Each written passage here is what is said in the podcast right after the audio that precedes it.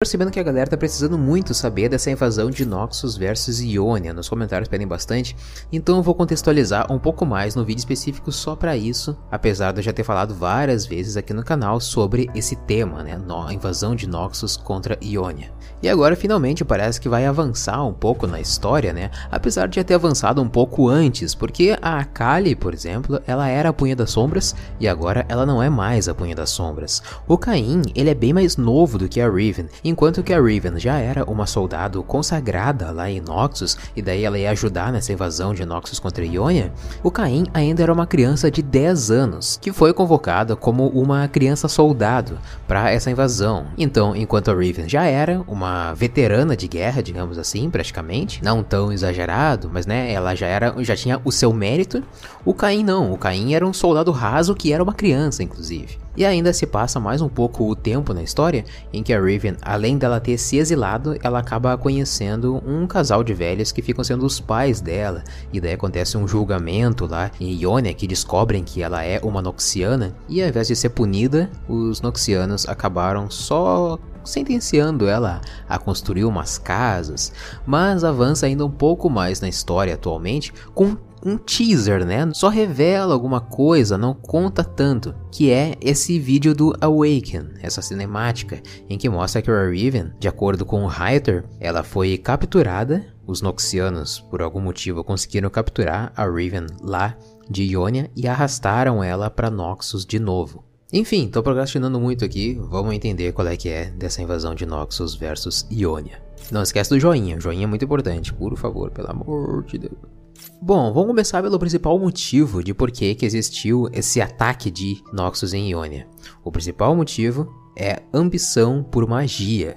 Noxus ambiciona demais por poder, né? É a filosofia deles é força, todo tipo de força. E magia é poder. E Noxus ambiciona poder, logo ambiciona magia. Só que esse motivo foi construído através de manipulações muito sutis feitas pela LeBlanc. A LeBlanc ela é a chave de praticamente todos os acontecimentos importantes de Runeterra. Tá, nem todos, mas digamos assim, os personagens mais influentes em Runeterra eu diria que são Alessandra e a LeBlanc. Talvez o aspecto do Crepúsculo também, a Zoe ou a Misha, né, tanto faz. Na verdade, eu tô me referindo ao deus mesmo. E, enfim, a LeBlanc ela acabou manipulando o antigo general que controlava tudo, o único imperador de Noxus, que era o general Boran Darkrill. Esse general ele foi ficando muito velho, ele foi um grande general, ele dominou toda essa região hoje que é Noxus, toda essa expansão de Noxus é responsabilidade dele, e as relações que Noxus fez com Piltover também, porque Noxus se beneficiou bastante com a tecnologia de Piltover, que é a cidade mais evoluída, digamos assim, pelo menos tecnologicamente, em Runeterra. Então todas essas relações é graças ao Boran Darkrill.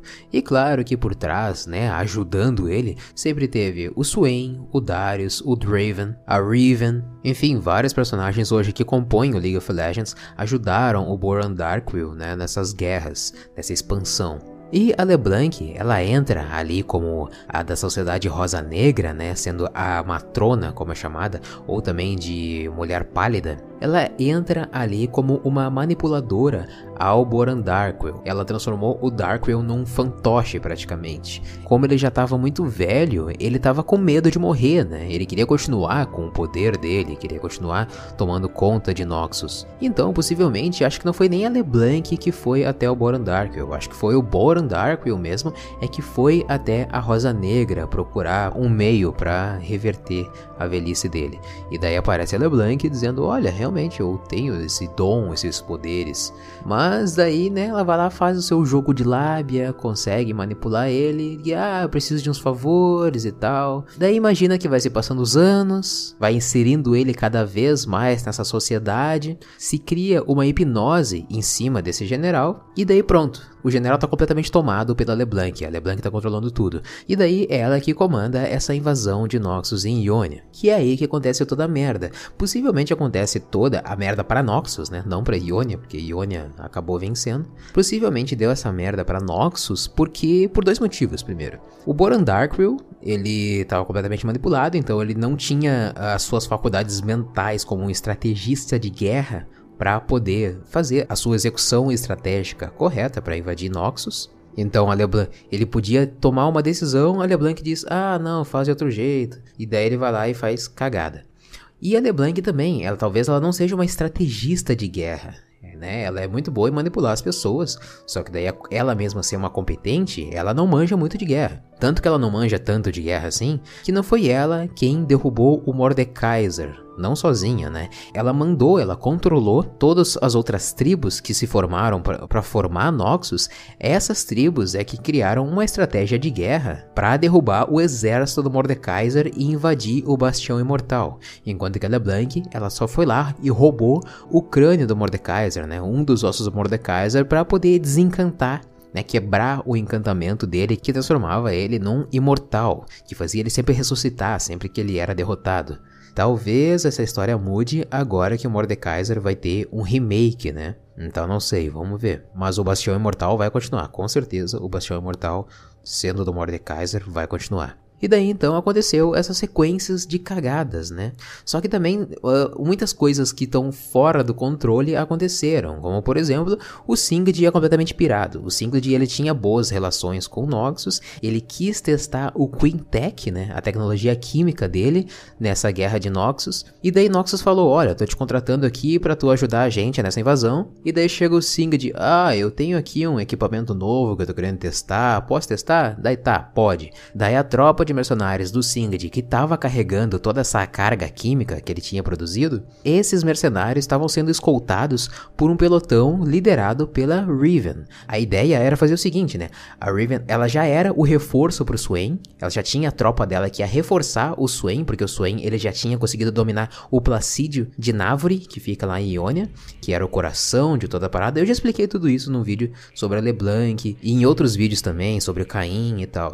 Então tá bastante espalhado. Mas acontece o seguinte, né? O, o Swain, a comando do Boran Dark, o Darkwill o Darkwill mandou ele fazer isso, o Swain foi lá, invadiu Noxus, conseguiu dominar algumas cidades e conseguiu dominar o Placídio de Návore, que era a capital de Ionia, digamos assim. Era o centro de tudo, centro de contato entre cidades, escolas, comunicação entre todas as cidades, né? Então era um ponto estratégico ideal, era dominar o Placídio de Návore. E o Swain conseguiu dominar esse Placídio.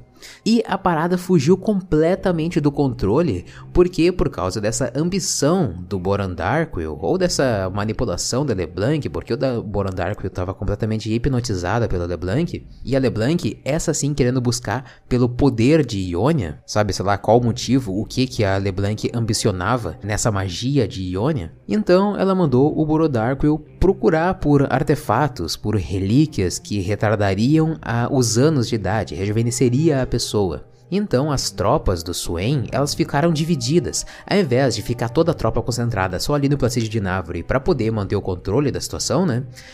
Não, eles dividiram, digamos assim, ah, uma parte da tropa vai para lá para uma cidade, outra tropa vai para outra cidade, outra tropa vai para outra, e isso para procurar esses artefatos que eu falei. Então isso foi enfraquecendo o poder, a, a tropa do Swain, o exército do Swain, e outras tropas menorzinhas foram lá tentando dominar outras cidades, inclusive uma dessas cidades era da Irelia, que é onde mataram toda a família da Irelia, e daí a Irelia ela consegue voltar, né, com, com a sua resistência, ela lidera uma resistência ioniana para derrotar o Swain e decepar o braço do Swain mais adiante na história. Mas voltando então a Riven, qual é que era a ideia? A Riven, ela ia com o pelotão dela, ela ia tanto reforçar o exército do Swain, para poder voltar a ter um, um, melhor controle da província de Návore, quanto ela ia escoltar essa galera que estava carregando a carga química do Singed. E é aqui que é um ponto muito importante, porque acontece um evento foda em que eles ficam presos num lodo, num lamaçal, depois de uma chuva, e daí os já tinha uns guerreiros ionianos que estavam preparados para atacar essas tropas, né? Porra, você tá invadindo a casa dos caras, os caras manjam do terreno deles, né? Daí eles aproveitaram essa chuva, conseguiram cercar as tropas e os mercenários, né, que tava lá com a Riven. Daí começa uma batalha, a Riven pede por ajuda para que os mercenários ajudassem, para que as tropas noxianas reforçassem. Enfim, ficou aquela muvuca daquela batalha. Do nada chega o Zinged e atira uma flecha de fogo bem na carga química que ele estava querendo testar. Ou seja, o Zinged ele tava cagando pra guerra. O Zinged ele só queria testar a carga química dele, ele queria ver o, o resultado da parada, tá ligado? Não interessava como. Então ele foi lá, explodiu tudo, matou Ioniano, matou Noxiano, matou os mercenários que estavam trabalhando para ele, matou todo mundo. E ele desperdiçou a carga química, a carga que ia reforçar o Swain, as tropas noxianas queriam reforçar as tropas do Swain, fudeu com tudo. Ele matou todo mundo, menos a Riven, né? Que a Riven ela tinha espada rúnica feita de vento, protegeu ela. A gente pode supor como se fosse aquele escudo que a Riven faz sempre que ela, que ela dá aquele dashzinho muito apelão que ela faz no, no game, né? Como toda história do LoLzinho sempre tem alguma referência a uma habilidade do campeão, possivelmente ela se protegeu com esse escudo dessa habilidade. Então só sobrou ela, ela se exilou, né? Ela ficou tão puta com o que o Boran Darkwill tava fazendo, porque ele tava completamente é, perdido no que ele tava fazendo, e ela se exilou de Noxus, abandonou Noxus. Tipo, Noxus perdeu completamente o controle, perdeu completamente a filosofia deles de força,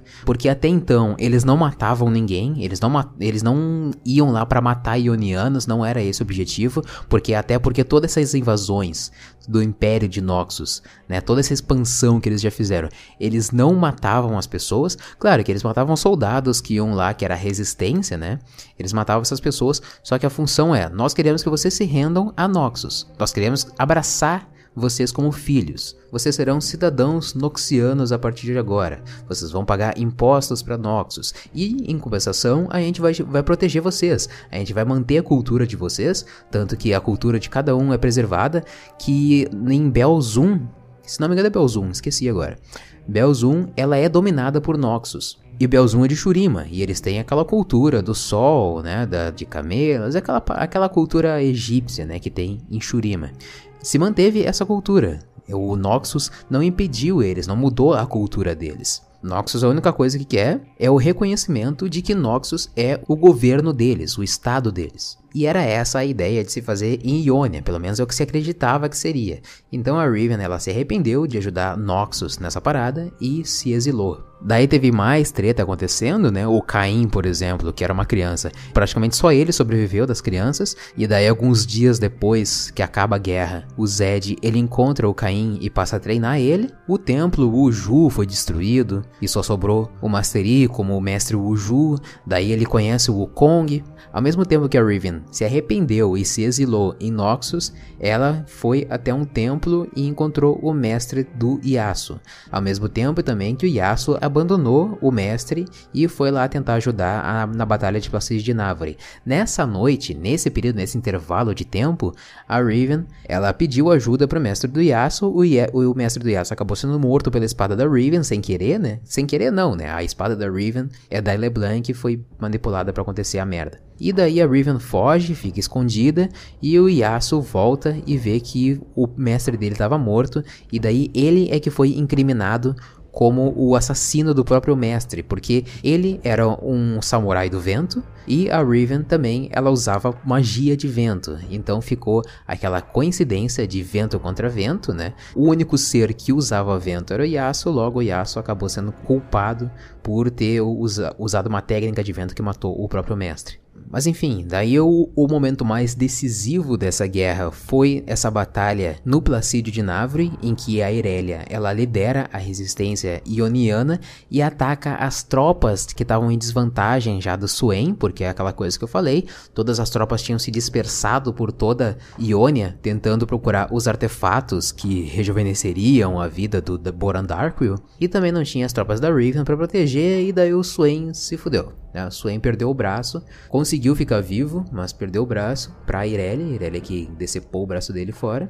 E daí ele, depois ele volta para Noxus, ele é uh, exonerado né, do exército. Ele foi considerado um velho um maluco que fez tudo errado na guerra, sendo que ele não tem culpa de nada. E daí acontece toda essa parte misteriosa do demônio dele. Daí ele volta e mata o Boran com o braço do demônio agora.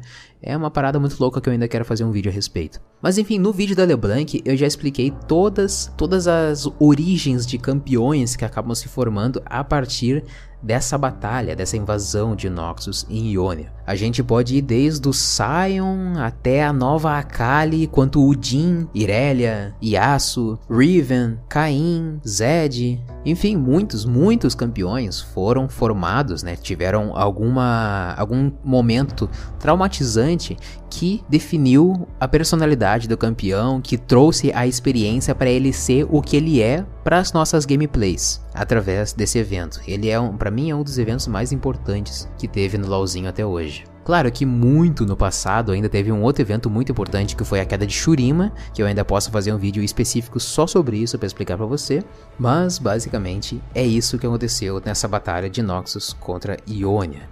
Busca por poder, manipulação da LeBlanc, enfraquecimento das tropas do Swain e a psicopatia do Singed que foi querer testar a química louca dele. Esses são os pontos mais importantes que definem essa invasão de Noxus contra Ionia. Maninho, esse aqui foi um dos vídeos que eu mais fiz, é, mais rápidos, digamos assim, porque eu não escrevi roteiro nenhum, não preparei nada. Eu falei de tudo de cabeça o que eu já sabia, porque eu já estudei bastante sobre isso. Claro que tem muita lore que eu ainda não li, porque tem muita coisa, muita coisa para ler mesmo. Eu acho que para algum jogo ter mais história atualmente, acho que só o World of Warcraft, porque não existe mais nada com tanta lore quanto o LoLzinho atualmente e o World of Warcraft. Mas se você gostou desse formato, que é um formato um pouco mais informal, né? Tô aqui falando com você sem ler roteiro nenhum, né? Geralmente eu escrevo bem direitinho o que eu tô querendo dizer, até porque quando eu escrevo eu sou mais polido nas palavras, né? E dessa vez não. Mas me fala aí, me dá um seu feedback, o que, que você achou que eu posso fazer mais vídeos assim. Enfim, meu amigo, dá aquele like que o like ajuda sempre demais. Também se quiser me seguir nas redes sociais, eu quase não posto nada no Instagram, mas eu sempre tô postando aqui no, no Facebook e no Twitter também. Eu, eu respondo a galera, sempre que me dou uma tweetada eu vou lá e respondo. Sinta-se à vontade para me perguntar qualquer coisa que eu possa fazer mais vídeos assim, ok? Eu fico por aqui. Muito obrigado por ter assistido esse vídeo, meu amigo. Um abraço e até a próxima.